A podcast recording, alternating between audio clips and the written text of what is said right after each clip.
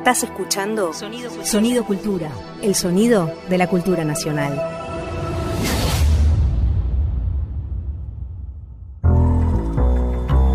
La tijera de un taller que recorta relatos, un centímetro mide tensiones, el dobladillo para el olvido y la cintura cósmica del ayer. María Pía López en corte y confección. Remienda sentidos culturales. En la palabra política hay palabras llave y palabras tapón. Las primeras son las que amplían, las que a veces ni siquiera importan en sí mismas, sino en sus efectos, en lo que provocan, en lo que pasa con ellas. Las segundas son las que cierran, las que se dicen para dejar de pensar, las que tienen encima tanto acuerdo o desacuerdo que terminan anulando las disputas que supondrían. Florencia Angileta, zona de promesa. Pequeño trozo de hilo, que como todo hilo, pertenece a un carretel.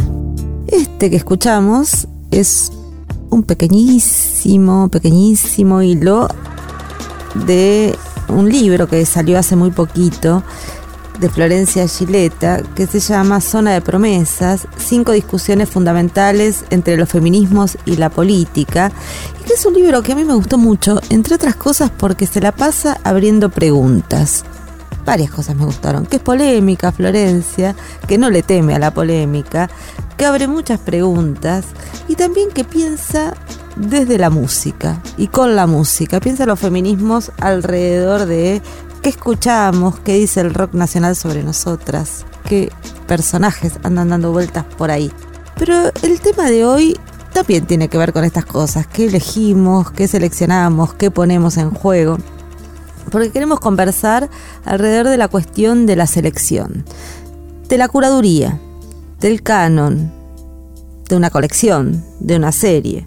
Sabemos que todas esas, todos esos nombres, como el de archivo también, o el de nuestra bolsa de retazos, implican operaciones de selección y por lo tanto de descarte. Y toda operación de selección y por lo tanto de descarte eh, tiene un costado arbitrario o, o expresa un conjunto de relaciones de fuerza que en cada momento van determinando qué es lo que es valioso, qué es lo que es bello, qué es lo que es agradable, qué merece estar en una antología, qué merece estar en una colección, qué merece estar en un museo o en el depósito de un museo. Entonces todas esas operaciones, que son operaciones que cuando los poderes funcionan sin problemas, no son visibles. Es decir, no están en discusión qué ponemos en una bibliografía, por ejemplo, cuando damos una clase, o qué temas musicales ponemos en una radio, o qué cuadros se exponen en un museo. En ciertos otros momentos, y en general esto aparece con a partir de los activismos y a partir de los movimientos políticos y sociales, también se discute fuertemente cómo se componen esas selecciones. En los últimos años sabemos que parte de esa discusión estuvo organizada alrededor de las militancias feministas, pero también estamos en, un contexto en el que se está discutiendo con interés y con radicalidad alrededor de la presencia de lógicas racistas a la estructuración de colecciones, bibliografías, cánones, archivos y museos o series. ¿Y por qué digo la cuestión del racismo? Porque lo que está apareciendo es la pregunta de cómo aparecen los cuerpos racializados como indígenas, como negros, como negras, en, como marrones en esos distintos lugares. Es decir, si los leemos o si leemos libros sobre ellos, si vemos, los vemos como autores artistas o vemos, los vemos representados a esos cuerpos como objeto de las obras. Bueno, todos estos temas son los temas que hoy queríamos poner alrededor de la pregunta por la curaduría y la selección. Y de esto va nuestro taller del día de la fecha. Estás escuchando Corte y Confección, donde las formas de entender el tejido social crujen.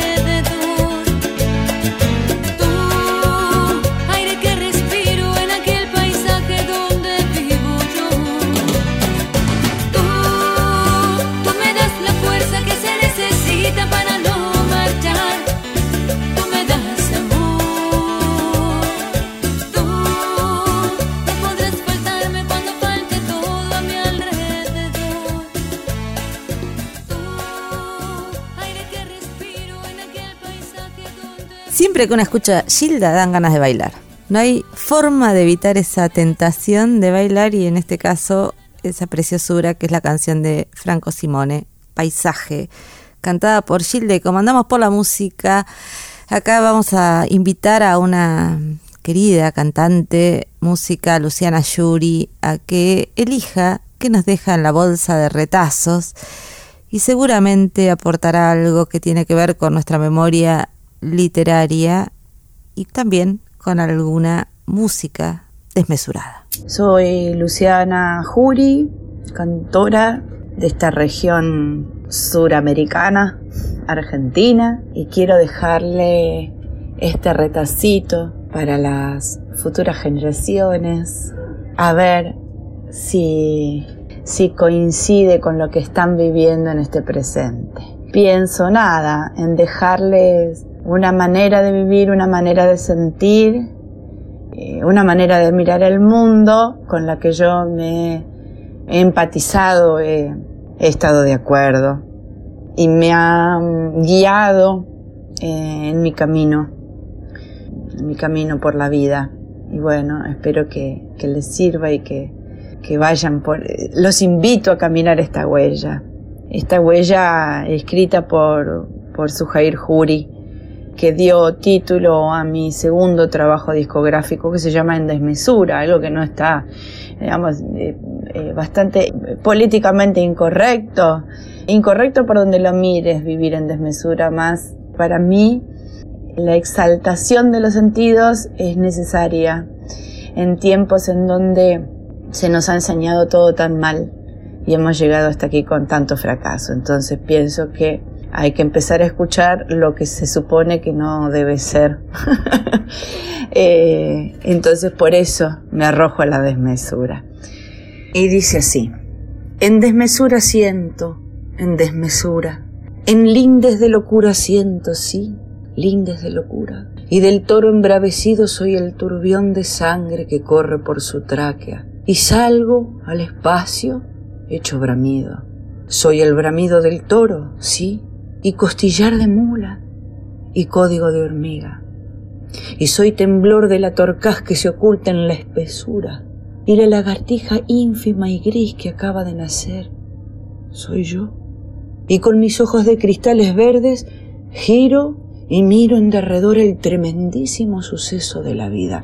Giro y miro en derredor el tremendísimo milagro de la vida. En desmesura siento, sí, en desmesura. En lindes de locura siento, sí, en lindes de locura. Y de aquel gavilán que se mece en las alturas soy sus ojos mirando techos, seres y silencios. En desmesura siento, me abrazo al árbol y soy el árbol. Me abrazo a lo humano y soy lo humano las otras, les otres, las abrazadas, les abrazades.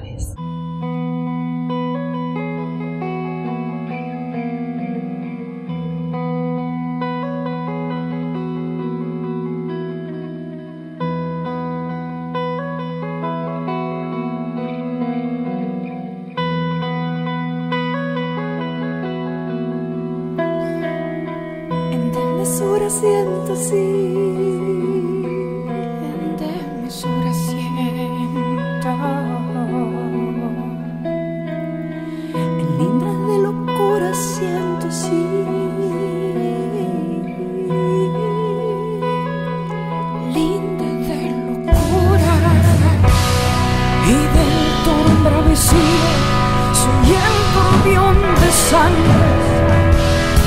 corre por su tráquea y salgo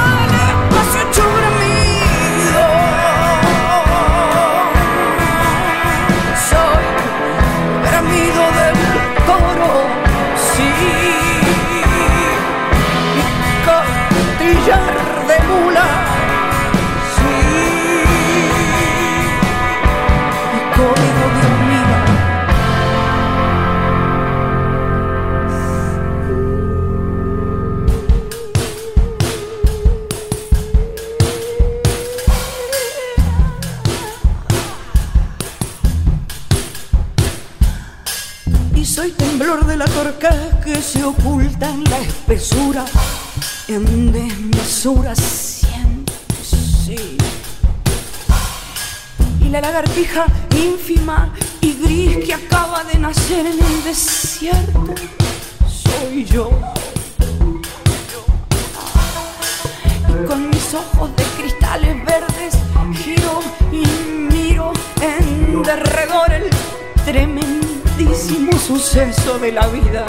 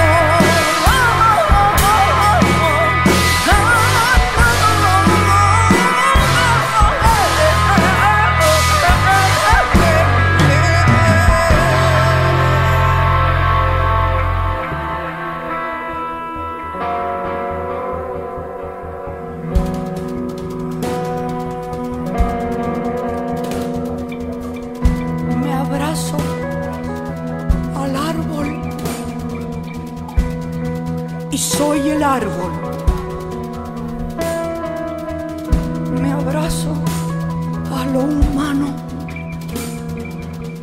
y soy lo humano. Las otras, las abrazadas. Corte y confección. Retazos para una sociedad por venir. Este es un recuerdo suntuoso. Tendría dos años o tres. Es una mañana de septiembre y brilla el sol sobre las cosas.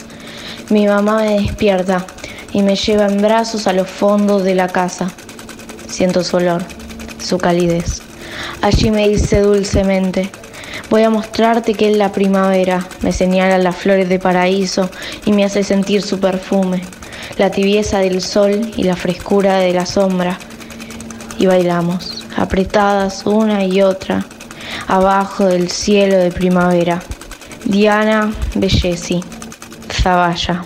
Escuchábamos una brevísima frase de Diana Bellesi de un libro de memorias precioso de, de, Diana. Me la paso recomendando libros acá y para seguir en esta recomendación incesante, hoy invitamos a una autora de un libro que es una belleza. Si esto no fuera radio y tuviéramos alguna imagen, les mostraría la tapa, porque la tapa es especialmente bonita. El libro es Curaduría Afectiva, es escrito por Quequena Corbalán y editado por un Cariño Ediciones, una pequeñísima editorial que acaba de salir a la, a la pelea callejera por encontrar lectoras y lectores. Bueno, Quequena es curadora, ahora charlaremos sobre por qué curaduría afectiva, pero también es eh, una curadora fundamental a la que le debemos algunas muestras muy relevantes en, las, en, estos años, como la muestra Políticas del Deseo para Todes Tode, que se puso en el Centro Cultural Kirchner en el año pasado, y antes de eso, para Todes Tode, en el Centro Cultural Haroldo Conti, que hablaremos un poco de esa muestra polémica también, así que me doy el gusto de presentar aquí a una escritora y curadora, Quequena Corbalán, eh, habitante del barrio de Once, el barrio más cosmopolita de nuestra ciudad de Buenos Aires. ¿Cómo estás, Quequena? Hola, ¿qué tal, María Pía? Te digo que el, gusto y el, es mío eh, de estar acá en Corte y Confección. Le vamos a contar a los oyentes que son de otras partes del país que solemos cruzarnos en el barrio. Ahí entre, entre mantas, manteros y manteras y los sonidos de, de ese lugar. O sea que estoy invitando acá a una vecina que, eh, como para cotillear, y a que nos cuente un poco mi vecina de qué va esto de la curaduría afectiva. Bueno, vecina, recuperando la, la curaduría y la, la, cercanía, ¿no? El, la charla de cercanía. Eh, bueno, yo te agradezco que, te centres o que, que, que hagas foco en este espacio tan lindo de curaduría afectiva, que tiene que ver con una, una práctica que un poco da vueltas o cuestiona o interpela la curaduría tradicional como una curaduría de lo contingente, porque el universo es museable y, y, digno de ser expuesto, para pensarlo como una curaduría de lo insurgente, también retomando algo que vos decís mucho de insurgir, que leí en tus, en tus libros, porque en vez de trabajar poniendo, administrando relatos sobre bienes culturales, como hace la curaduría, lo que hacemos es tensionar la posibilidad de esos relatos en función de otros deseos colectivos, que difícilmente entran a los museos, ¿no? Como esos espacios tan occidentales, modernos y coloniales. Entonces, bueno, desde la curaduría afectiva lo que nos planteamos es esta cuestión de que hay una energía colectiva, federal, transfeminista, que emerge, que insurge, territorializando deseo, anclando el deseo en un, en un tiempo-espacio, en una instancia situada. Y hay una curaduría que empieza a trabajar para eso, ¿no? Que busca otras justicias sociales. Y eso es un poco lo que el resultado de una experiencia, de un andar colectivo con otros, ¿no? También. No es algo que yo pergeñe sola sentada con un lápiz y un papel, sino que salió de, de andarla por todos lados, fue saliendo como una una demanda de todas, ¿no? Y todes. Sí, ahí en el libro vos lo planteas como un, algo que surge de un tejido de conversaciones también y de desplazamientos tuyos por yendo a universidades y en aviones y todo eso que extrañamos en la pandemia que tiene que ver con esas reterritorializaciones. Pero también empezás el libro hablando del, de la idea de lo transdisciplinar, ¿no? diciendo algo fuerte, que es no tenemos que salir a buscarlo afuera porque lo que hicimos siempre fue transdisciplina. Sí, vos sabés que un poco de eso es algo que yo tengo como internalizado, que me dijeron toda la vida, que es, vos mezclás todo. vos mezclás lo, personal, este, lo político, la familia, los amores, todo está mezclado, ¿no? Y bueno, es, es eso, darnos cuenta que eso transdisciplinar siempre fue como indisciplinar en realidad, como decir, bueno, ¿por qué no puedo mezclar todo? ¿Por qué no podemos ser vecinas, compartir este espacio, trabajar juntas y si yo a donde vaya te llevo y vos me llevas y así con todas, ¿no? Porque tampoco no es, solamente una cuestión de amistades, es esto de no tener límites. Y un poco es la experiencia de curaduría afectiva, donde terminaba la clase en la universidad o el montaje en el museo y empezaba la birreada o, la, o, la, o meternos en el río todos juntos para relajar, ¿no? Donde terminaba una cosa y empezaba la otra. Y es un poco lo que, lo que recoge esta curaduría, que necesariamente cuando laburas así, todo se permea de lo que el otro te dijo, andás a ver en qué contexto, ¿no? Santo, no santo de, tu andar. Y bueno, vos ya dejás de ser vos, ¿no? También empieza a ser esto. ¿Dónde termina y empieza la, la conversación nuestra, ¿no? ¿Qué día empezó? ¿Qué día va a terminar? Es un continuo, ¿no? Un poco esa es la idea de mezclar todo. Pero ese mezclar todo también tiene que ver con, me parece, con la asunción de un lugar crítico para, para esa mezcla. Porque me parece que, lo que la idea de mezcla yo la contrapondría en lo que venís pensando, en, por lo menos en el libro y en tus muestras, a la idea de canon. ¿no? En general, las instituciones culturales trabajan produciendo un canon, estableciendo un canon, y esta idea de la mezcla sería más bien la destitución de todo canon. Sí, tiene que ver, está, está lindo, ¿no? Ahora todo el mundo habla o cuestiona lo canónico, ¿no? Es por suerte. Pero hace unos años cuando empezamos a discutir esto, que tiene que ver con una palabra que a mí siempre me sonó como muy nazi, que es la calidad, ¿no? Esto, ¿Tiene calidad la obra de esta artista para estar? Eh, ¿no? Entonces ahí también venía un poco la diferencia. Bueno, lo tuyo es un ejercicio curatorial político, vos estás haciendo política porque estás reivindicando artistas de Formosa, y tiene calidad la artista de Formosa, ¿no? Esta pregunta que me han hecho muchísimas instituciones y muchísimos colegas, ¿no? Varones especialmente, sobre la calidad de del trabajo de las artistas mujeres, que se apoyan en este canon, en esta, en este, en esta eh, norma, es una nueva norma tan pesada y tan este constringente como la norma cis patriarcal, ¿no? La misma, la misma cosa, a mí me sonaba porque también tiene que ver con un binarismo y con un establecer que hay cosas que van y cosas que no van.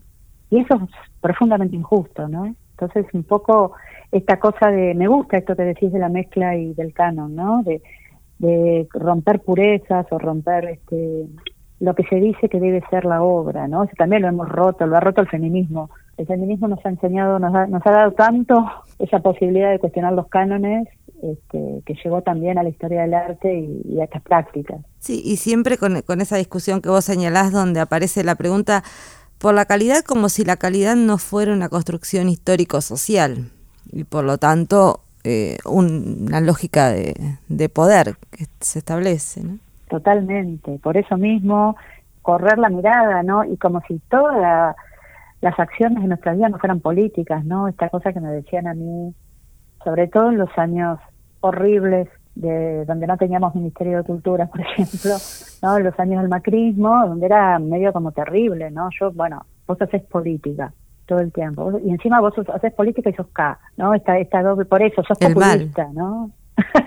sos federal porque sos K, claro, sos populista, vos lo que querés es el discurso fácil, este, la no disciplina, lo no disciplinar dentro de la historia del arte, encima yo vengo de las letras, todo un cuestionamiento primero a si vos venís de las letras, ¿para qué te ocupás de la imagen? He tenido de colegas, ¿no? Donde yo miraba y decía, no puedo creer esta discusión en este momento. Pero bueno, eso también fue fue militarla, ¿no? O vivitarla, la vivitancia famosa. fue romper ese esquema con todas, con todas ustedes, con todas nosotras, ¿no? Que no era yo sola, por eso también se pudo hacer esta, esta curaduría afectiva. Y esa, esa, eso que vos señalás como discusión, y recordaste que venís del campo de las letras, eh, me quedé pensando si la discusión de la transdisciplina eh, no se vincula también con la discusión más que aparece más en el campo de las literaturas y en parte por la obra de Josefina Ludmer sobre las literaturas posautónomas. Sí, bueno, la nombraste a, la Ludmer, que fue docente, ¿no? Y que nos formó en este lugar de ruptura y de, pensar la frontera como la, pensamos hoy, ¿no? Desde los feminismos. Pensarnos todo el tiempo trans, transfronterizas, transfeministas también, y pensarnos que no hay autonomía posible. ¿Qué autonomía, no? ¿Qué autonomía de los campos disciplinares? ¿Qué campos disciplinares cuando estamos el artista más que nunca es este, expresión de la comunidad y, todo es colectivizante, ¿no? Entonces está lindo esto que vos decís que en la literatura era como cuando yo me acuerdo siempre, ¿no? De la Lurmer y de tanto el Tata Viña, de tantas profes que tuvimos que fueron increíbles que decían cuando hablamos de literatura hablamos de cualquier cosa menos de literatura, ¿no? Vos lo sabés súper bien esto, Pia. Hablamos de este, historia, de filosofía, de amor, de intimidad. Hablamos de tantas cosas que no son eso que creíamos que era ese cuerpo la literatura. Bueno, con el arte lo mismo. Cuando pensamos la práctica artística, pensamos muchísimas cosas que no son la visibilidad intrínseca, esencial de una obra, ¿no? Eso que aprendimos en, cuando estudiamos arte sino que es un relato contradictorio, múltiple, polifónico, otra palabra de la, de la literatura, ¿no? Totalmente.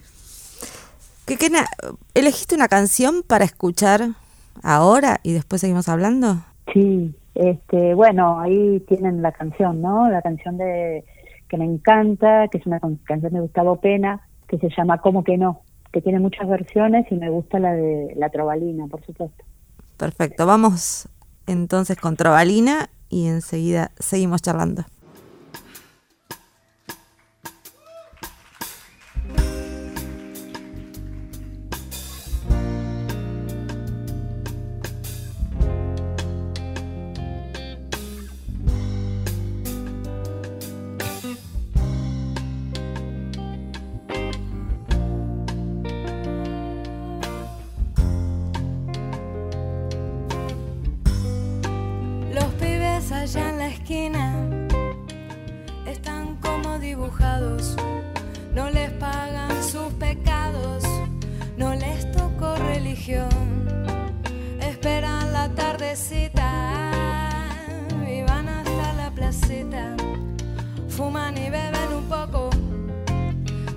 tocan el tambor, porque esperan que en el cielo esté el amor que no tuviste vos, que no, ¿cómo que no? Míralo, míralos. Los pibes cumplen condenas, entran y salen las penas, entran y salen las penas de su niño corazón.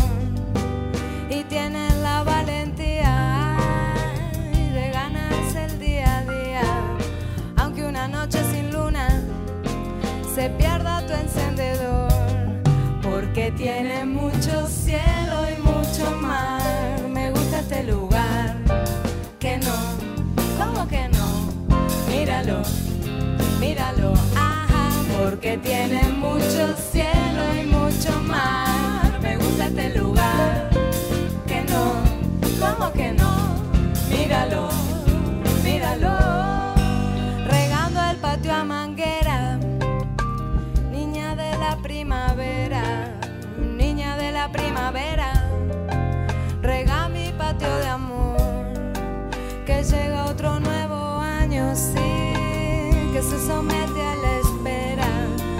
que se haga verdadera tu locura y tu ilusión, ajá, porque tiene mucho cielo y mucho mar. Me gusta este lugar, que no, ¿cómo que no? Míralo, míralo, ajá, porque tiene mucho cielo y mucho mar.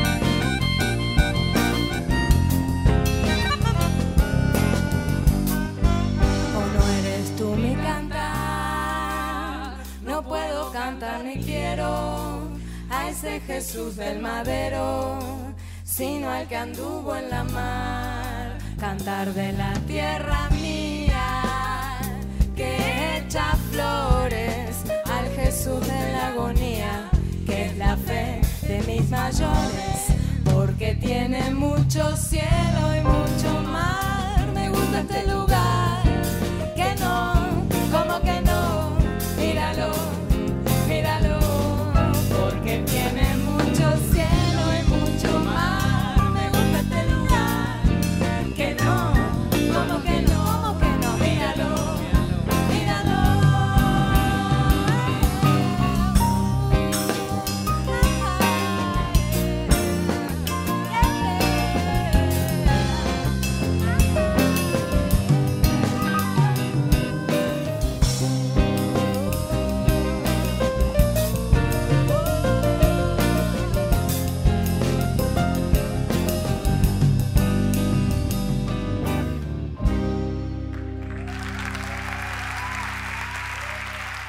Bueno, seguimos entonces conversando con Kekena Corbalán. Me quedé pensando en una frase que vos citás que no conocía de Didi Uberman en el libro, que es una frase sobre la exposición como máquina de guerra.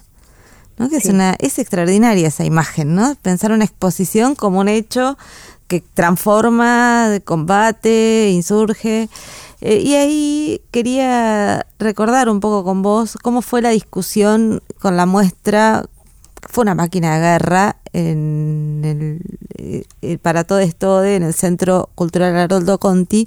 Si querés reponer un poquito cómo fue el debate alrededor de la Virgen. Bueno, en esa exposición, que para mí fue un antes y un después, ¿no? Porque me puso a pensar todas las cuestiones clasistas y racializantes, ¿no? De, de las prácticas artísticas en esa máquina de guerra que era exponer. Cuando incluimos la, la obra la, eh, María Feminista, más conocida como La Virgen Abortera de Silvia Lucero, eh, bueno, se armó todo el lío que se armó, porque eso era una escultura de yeso, no era una virgen sacada de ninguna iglesia, que tenía un pañuelo de la campaña verde, ¿no? De, por el por el aborto, puesto como no como barbijo, digamos. Y ahí se armó un lío bárbaro, nos saltaron al, al cuello especialmente los abogados católicos, ¿no? Vaya acumulador de privilegios ser abogado, varón y católico, ¿no? Todo junto. Y por primera vez en la historia de este país me, me demandaron como curadora, ¿no? Tuve, tuve una carta de documento que la exhibo siempre, dos cartas documentos de Abruj, que las exhibo como, como fruto de esa máquina de guerra.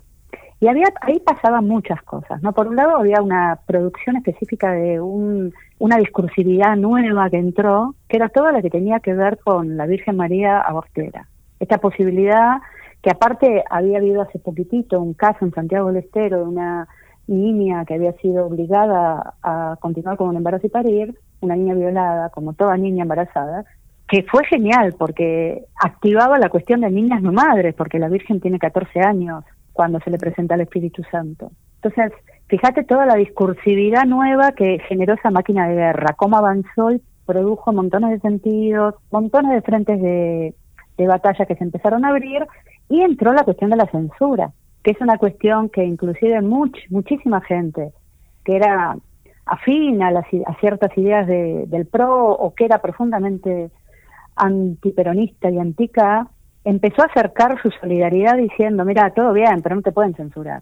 Porque había cierta progresía en el mundo del arte, que es esa, esa máquina también tan clasista, que venía a expresar su solidaridad. Entonces abrieron otras posibilidades. Y las pibas, ¿no? Las pibas que salieron a bancar a esa escultura de yeso, que la sacábamos a la calle en las marchas y, y se armaba una, una procesión, la entramos en procesión al, al Conti, ¿no? Algo que eh, fue una de las cosas que a mí me esgrimían desde el gobierno de Cambiemos para decirme, pero vos sos loca, no tenés cómo zafar de esto, ¿no? Me amenazaron de todas las cosas, pero bueno, como había un fuertísimo apoyo de buena parte del campo artístico y de las pibas, imagínate, ¿no? Cuando vos te sentís que las pibas te apoyan, no te importa nada, ¿no? En, en ese contexto.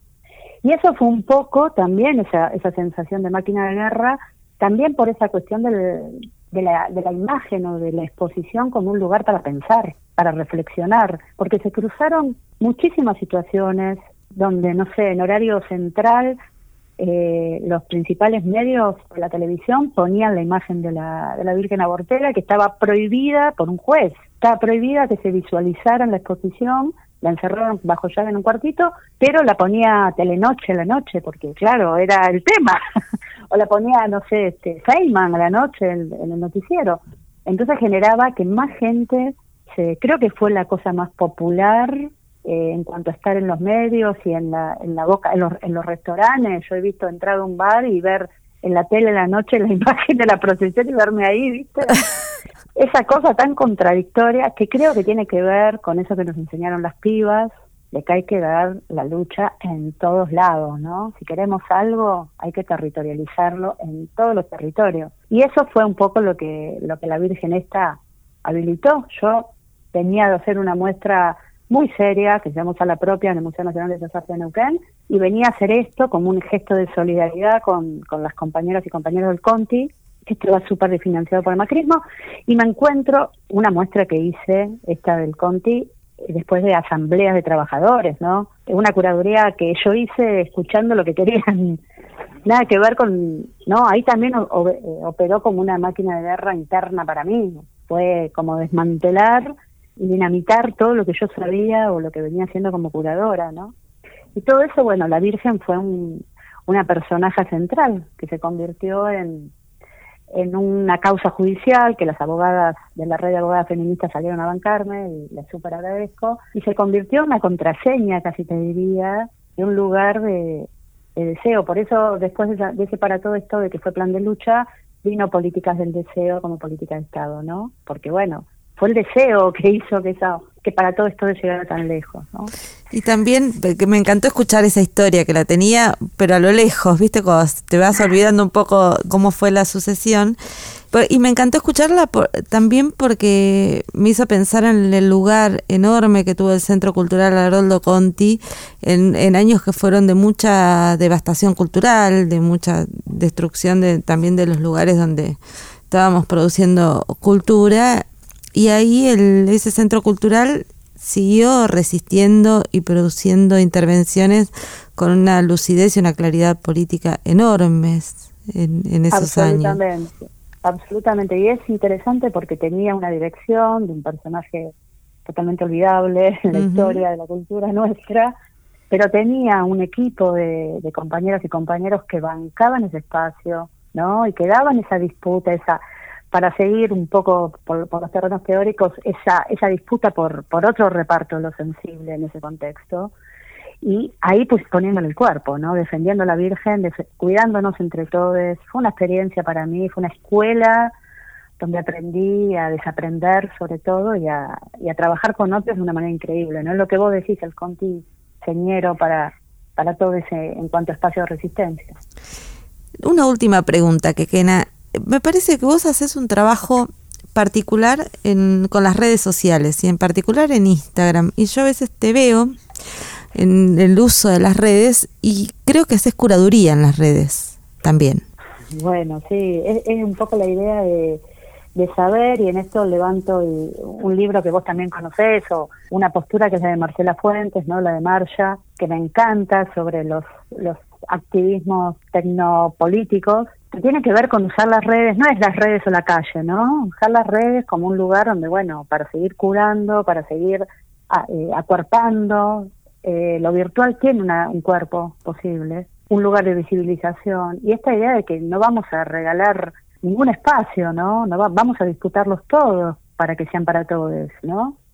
Así que sí, desde mi Instagram, desde hoy, por ejemplo, publicamos una campaña con ilustradoras, ilustradores del, del NOA, desde el Ministerio, con el apoyo del Ministerio, con la, acompañando al Ministerio de las Mujeres, por el Ni Una Menos, y es clave tener ese espacio, ¿no? Que yo tenga esos seguidores, tratamos de ponerlo al servicio del bien, aunque a veces en esa curaduría afectiva también trato de ser poética y, y de ser libérrima en lo que me pinte poner, ¿no? Y bueno, gracias por, por, por traer ese Instagram. Hay que luchar en las redes.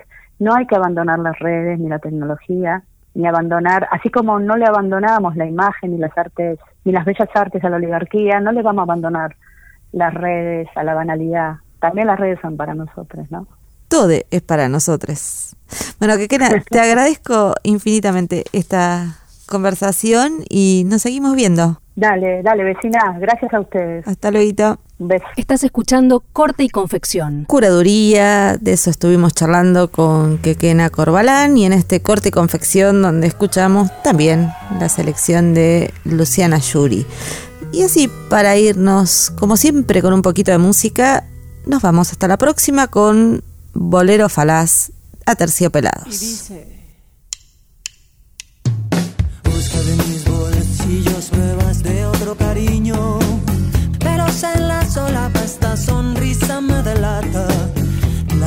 camisa, mi cuartada está chatrizas. Estoy en evidencia,